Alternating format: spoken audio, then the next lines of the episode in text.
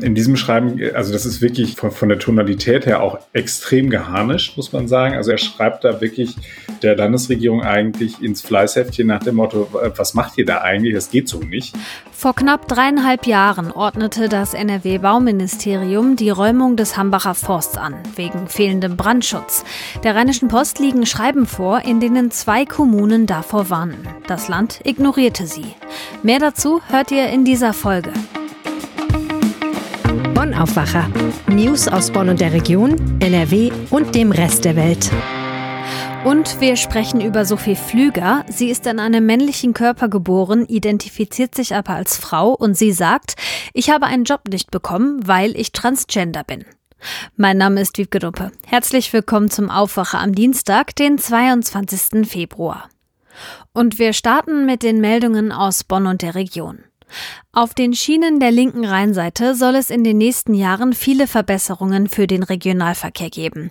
Dazu sind aber neue Gleise nötig. In einem Konzept der Deutschen Bahn ist konkret die Rede von einem dritten oder sogar vierten Gleis zwischen Köln und Bonn-Melem. Zu den Plänen im Konzept mit dem Namen Zielnetz 2032 und 2040 gehört die Verknüpfung der RB 48 mit der Ahrtalbahn. Aktuell enden die Züge noch in Bonn-Melem. Und auch die Voreifelbahn S23 zwischen Bonn und Euskirchen soll bis nach Melem verlängert werden. Die vor wenigen Tagen für das Jahr 2026 angekündigte Elektrifizierung der S23 zwischen Bonn und Euskirchen ist damit die Eintrittskarte für eine Weiterfahrt in den Bonner Süden. Das Problem ist aber, dass die Strecke zwischen Köln, Bonn und Remagen als überlastet gilt. Eine Stärkung des Nahverkehrs durch zusätzliche Züge gibt die Strecke nicht her. Es sei denn, es wird mindestens ein neues Gleis gebaut. Oliver Kraus ist Mitglied des Verkehrsausschusses im Landtag und kann sich gut vorstellen, dass ein zusätzliches Gleis an vielen Stellen hinpasst, ohne dafür viel Grund erwerben zu müssen. So sind etwa entlang der Bonner Kaiserstraße die Reste eines dritten Gleises zu sehen, auf denen bis vor rund 100 Jahren noch die Trajektbahn verkehrte. Bis die Pläne überhaupt umgesetzt werden können, dauert es noch. Zuerst müsse die Finanzierung stehen, teilte der Nahverkehr Rheinland mit. Zudem muss die Deutsche Bahn die entsprechenden Planungskapazitäten und Projektstrukturen schaffen. Es gibt neue Vorwürfe nach der Flutkatastrophe im Ahrtal. Der ehemalige Landrat des Kreises Ahrweiler, Jürgen Föhler, soll den rheinland-pfälzischen Innenminister Roger Levenetz gebeten haben, dafür zu sorgen, dass er nach der Flutkatastrophe nicht strafrechtlich verfolgt wird. Das geht aus einem Medienbericht hervor. Darin wird eine entsprechende Äußerung des Innenministers bei dessen Vernehmen durch die Ermittler zitiert. Föhlers Rechtsanwalt bestreitet auf Anfrage des Generalanzeigers die Darstellung des Innenministers Innenministers. Mein Mandant habe sich niemals mit einem solchen Ansinnen an Levenetz gewandt. Der Anwalt nennt die Angaben des Innenministers geradezu absurd. Erhoben habe der Innenminister die Behauptung erst im Januar 2022 und damit ein halbes Jahr nach der Flutkatastrophe und zu einem Zeitpunkt, zu dem er selbst, Zitat, massiv unter Druck geraten sei, heißt es. Levenetz wollte sich auf Generalanzeigeanfrage nicht zu den Aussagen äußern. Ein Sprecher begründet begründete dies mit den laufenden Ermittlungen. Auch die zuständige Staatsanwaltschaft Koblenz wollte sich zur Vernehmung des Innenministers nicht konkret äußern. Die Staatsanwaltschaft ermittelt gegen Föhler wegen fahrlässiger Tötung und Körperverletzung durch Unterlassen. Die Polizei hat in den vergangenen Tagen gleich zwei Raser von der A555 zwischen Köln und Bonn gestoppt. Mit mehr als Tempo 200 war ein 23-Jähriger am Freitagabend auf der Autobahn in Höhe Wesseling unterwegs. Erlaubt sind in dem Bereich nur 100 kmh. Zivilbeamte hatten den Mann aus Köln gegen 17 Uhr beobachtet und verfolgt. Das teilte die Autobahnpolizei am Montag mit. Am Tag zuvor war bereits ein 23-Jähriger aus Siegburg von der Polizei auf der A555 gestoppt worden. Der Mann war mit mehr als 180 Stundenkilometern über die Autobahn gerast. Polizisten stoppen den Mann kurz vor Bonn. Erlaubt sind in dem Bereich 80 kmh. Die Polizei hat die Tempoverstöße beider Raser mit Hilfe der an Bord befindlichen Videotechnik dokumentiert. Beiden drohen nun Bußgelder, Punkte in Flensburg und mehrere Monate Fahrverbot. Die Godesberger Stadthalle kann voraussichtlich ab dem 1. Mai interimsweise und teilweise wieder für Veranstaltungen genutzt werden. Das Gebäude ist derzeit größtenteils nicht nutzbar, weil die Standsicherheit gefährdet ist. Nutzbar seien ab Anfang Mai die 252 Quadratmeter großen Parksäle, die bei Bedarf in insgesamt drei separate Räume unterteilt werden können. Das teilte die Stadt Bonn mit. Für das Veranstaltungsmanagement während des Interimsbetriebes sei die Godesburg Event GmbH GmbH gewonnen worden. Im vergangenen Herbst lehnte die Verwaltung eine Interimsnutzung noch ab. Als Gründe wurden die wirtschaftlichen Rahmenbedingungen, die eingeschränkten Nutzungsmöglichkeiten und der technische Zustand des Gebäudes genannt. Bislang habe allerdings ein Unternehmen gefehlt, was den Interimsbetrieb ermögliche. Dies sei jetzt gefunden. Welche Veranstaltungen genau ab Mai dort stattfinden könnten, ist noch unklar. Möglich sind Treffen von Vereinen, Tagungen von Politikern oder auch Familienfeiern. Aktuell ist in den Parksälen eine städtische Impfstelle untergebracht. Diese soll voraussichtlich Ende April schließen. Entscheidend dafür sei allerdings die Entwicklung der Corona-Pandemie. Die Interimslösung soll erst einmal bis zum Beginn der Bauarbeiten gelten. Wann die Sanierung der Stadthalle losgeht, steht aber noch nicht fest. Hambi bleibt. Wenn ich das höre, dann habe ich direkt wieder die Bilder vor Augen, wie vor knapp dreieinhalb Jahren Protestierende von Polizeikräften aus den Bäumen geholt wurden und wie ihre Baumhäuser zerstört wurden. Die Anordnung dafür kam vom NRW-Bauministerium und die Begründung war damals, den Baumhäusern fehlt der Brandschutz. Heute wissen wir, diese Begründung, die hat vor Gericht nicht standgehalten und der Hambi darf auch erstmal bleiben. Warum sprechen wir jetzt aber drüber? Unserer Redaktion liegen Schreiben vor, in denen die betroffenen Kommunen vor der Räumung gewarnt haben. Die Landesregierung hätte es also eigentlich besser wissen müssen und hat diesen Einsatz, der am Ende zum größten Polizeieinsatz in der Geschichte von NRW wurde, trotzdem angeordnet. Und das Ganze dröseln wir jetzt mal auf mit dem Leiter unserer Landespolitikredaktion Maximilian Plück. Hallo Max, willkommen im Aufwacher. Hallo, grüß dich. Ich würde ganz gerne einmal ganz kurz diesen Grundkonflikt erklären. Warum genau war die Räumung des Hambacher Forsts rechtswidrig? Also da ist ähm, Verwaltungsgericht in Köln ist am 8. September des vergangenen Jahres zu dem Schluss gekommen, dass das eben ein vorgeschobener Grund war. Also dass man nicht mit diesen baulichen Aspekten äh, hat argumentieren können und dass man sich dann eine andere Rechtsgrundlage hätte für suchen müssen. Okay, ich habe gerade am Anfang diese Schreiben angekündigt. Ähm, die haben ja genau davor gewarnt, dass das Ganze rechtswidrig war. Von wem genau kommen diese Schreiben? Was steht drin? Also das äh, eine Schreiben ist vom Bürgermeister der Stadt Kerpen von Dieter Spürk. In diesem Schreiben, also das ist wirklich äh, von, von der Tonalität her auch extrem geharnischt, muss man sagen. Also er schreibt da wirklich der Landesregierung eigentlich ins Fleißheftchen nach dem Motto, was macht ihr da eigentlich? Das geht so nicht. Mhm. Und er warnt halt eben vor den erheblichen Gefahren, die da halt eben bestehen, dass das Ding eben kassiert wird, wenn man da halt eben mit Baurecht vorgeht. Man muss immer wissen, die Kommune ist halt eben die untere Bauaufsicht und die musste das sozusagen anordnen. Also die musste sozusagen mit dieser Begründung, die sie halt eben nicht für rechtssicher hielt, losgehen und musste dann halt eben sagen, so Freunde, erstmal eure Baumhäuser sind überhaupt bauliche Anlagen und äh, dann habt ihr keinen Brandschutz und dann funktioniert das so nicht und dann wird jetzt hier geräumt. Das, äh, dieses, dieses Schreiben ist wirklich, äh, also hat mich auch überrascht, wie, wie glasklar er das da alles aufgezeigt hat, was da aus seiner Sicht falsch gelaufen ist. Es ist aber nicht das einzige Schreiben.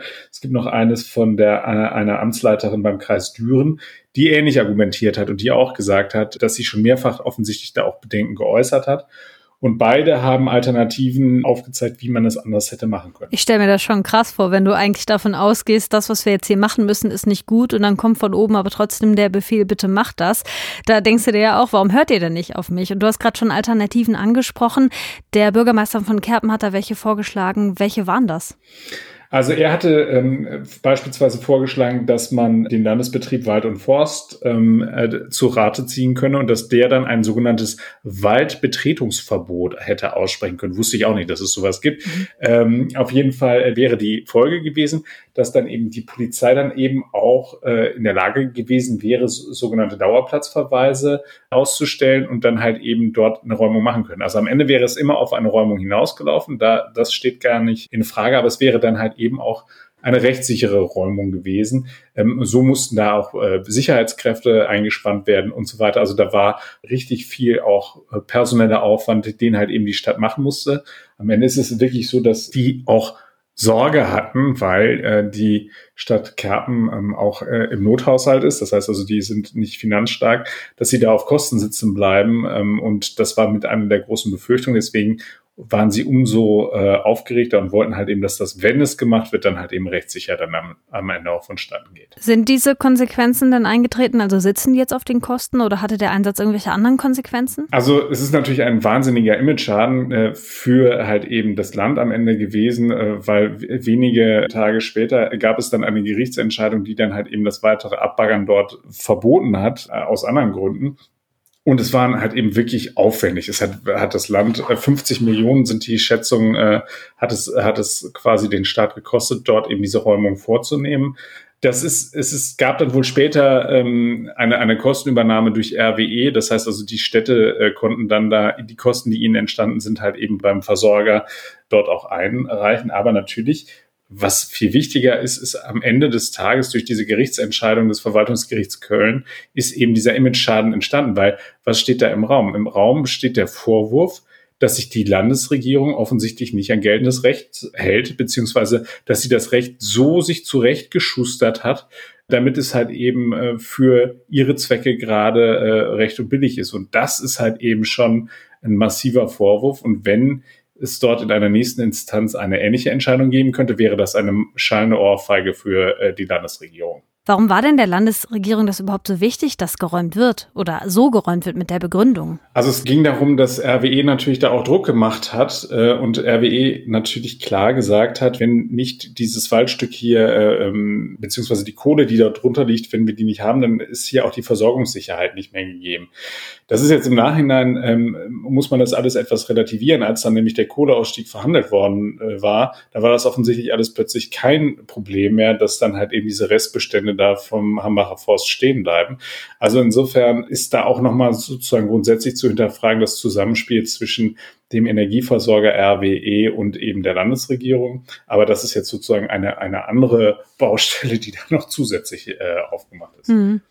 Wie geht's denn da jetzt weiter in dem ganzen Konflikt? Es läuft darauf hinaus, dass wir äh, auf eine Gerichtsentscheidung dazu steuern. Also das heißt, ähm, dass das Oberverwaltungsgericht äh, am Ende dann entscheiden muss, ob diese Räumung jetzt tatsächlich rechtmäßig war mit dieser etwas arg konstruierten Nummer mit dem Baurecht.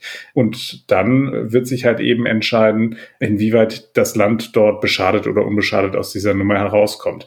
Nur ähm, das was jetzt schon dort angerichtet worden ist, äh, wenn man sich alleine diese Urteilsbegründung durchliest, das ist schon wirklich, ist herbe und das kann die Regierung nicht kalt lassen am Ende des Tages. Schon vor der Räumung des Hambacher Forst im Herbst 2018 hatten mehrere Kommunen die Landesregierung davor gewarnt, dass das keine gute Idee ist, das mit der Begründung zu machen, die sie sich da überlegt haben, nämlich fehlender Brandschutz für die Hütten. Auf sie gehört wurde aber nicht. Die Infos dazu hatte Maximilian Plück. Danke dir. Sehr gerne. Einen Job nicht zu bekommen, das ist nicht wirklich schön, aber einen Job wegen seiner Identität nicht zu bekommen, das ist diskriminierend. So ist es aber offenbar Sophie Pflüger aus Duisburg passiert, als sie sich bei einer Senioreneinrichtung beworben hat. Sophie Pflüger ist transgender, das heißt, sie wurde in einem männlichen Körper geboren, identifiziert sich aber als Frau und lebt auch als Frau. Über den Fall sprechen wir jetzt was ausführlicher mit NRW-Reporterin Jana Marquardt. Hi Jana. Hallo. Du hast dich mit Sophie Pflüger unterhalten. Was genau hat sie da in der Einrichtung erlebt, wo sie Probe gearbeitet hat? Ähm, Sophie Flüger war Probearbeiten Anfang November letzten Jahres und zwar in einer Mörser Senioreneinrichtung und hat zwei Fachkräften dabei geholfen, den Bewohnern zum Beispiel die Windeln zu wechseln. Sie selbst ist Pflegeassistentin, das heißt also, sie vergibt nicht selber Medikamente, sondern ist tatsächlich da, um ja Essen anzureichen, äh, um die Bewohner zu waschen und eben Windeln zu wechseln. Äh, in der Nachtschicht allerdings ist es so, dass sich das tatsächlich eher darauf beschränkt, äh, Toilettengänge zu machen und halt eben Inkontinenzmaterialien zu wechseln.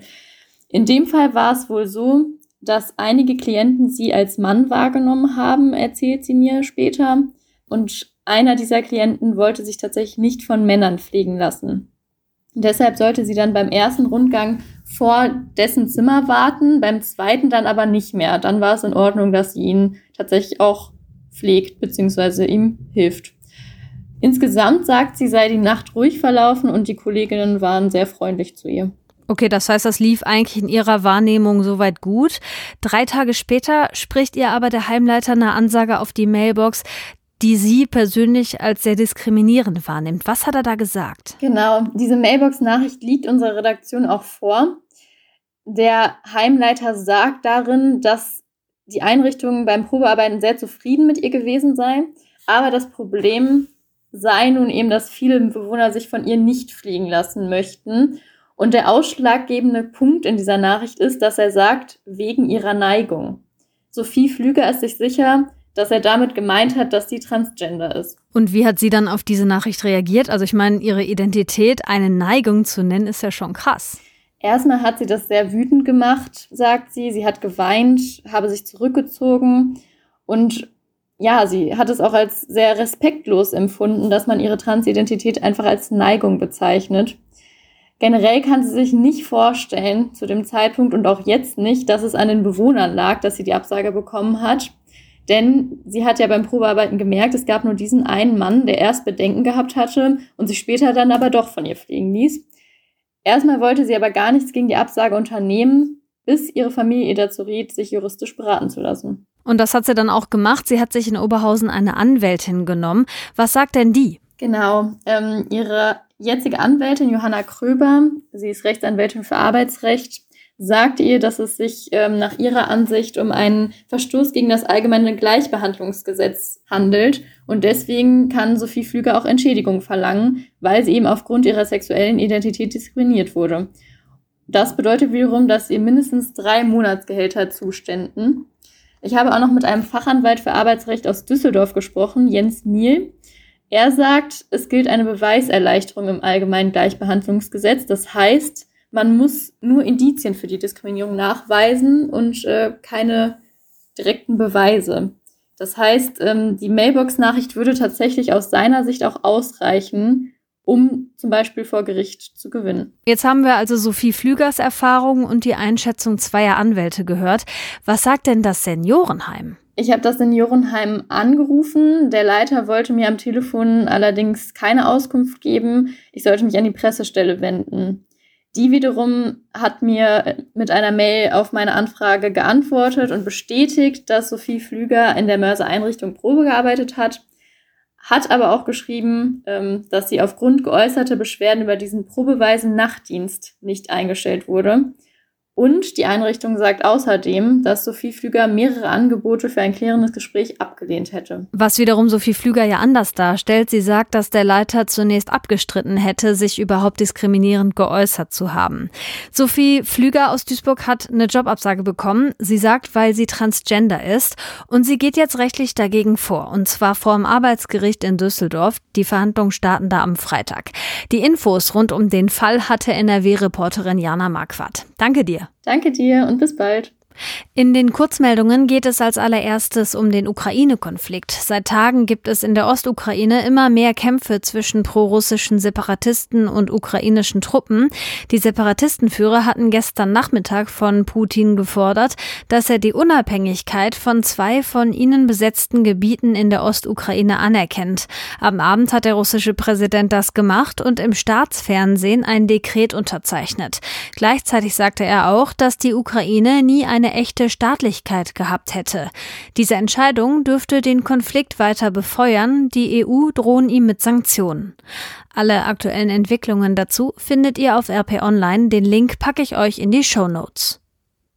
In Köln werden heute die 22 Persiflagewagen vorgestellt. Wegen Corona ziehen sie am Rosenmontag nicht wie sonst durch die Innenstadt, sondern durch das Rheinenergiestadion. Danach werden die Wagen entlang der eigentlichen Zugstrecke aufgestellt, wo sie dann für 24 Stunden stehen bleiben. Auch in Düsseldorf geht es heute um den Karneval. Die Stadt stellt da ihr Sicherheitskonzept vor und sagt, welche Auflagen und Kontrollen es während der Jeckentage geben wird. Nordrhein-Westfalen ist so sicher wie zuletzt in den 1980er Jahren. Das geht aus der Kriminalstatistik 2021 vor, die NRW-Innenminister Reul gestern vorgestellt hat. Eingebrochen wurde ein Viertel weniger als 2020. Es gab auch weniger Fälle im Bereich Straßenkriminalität und Mord. Probleme machen allerdings Geldautomatensprengungen und Cyberkriminalität.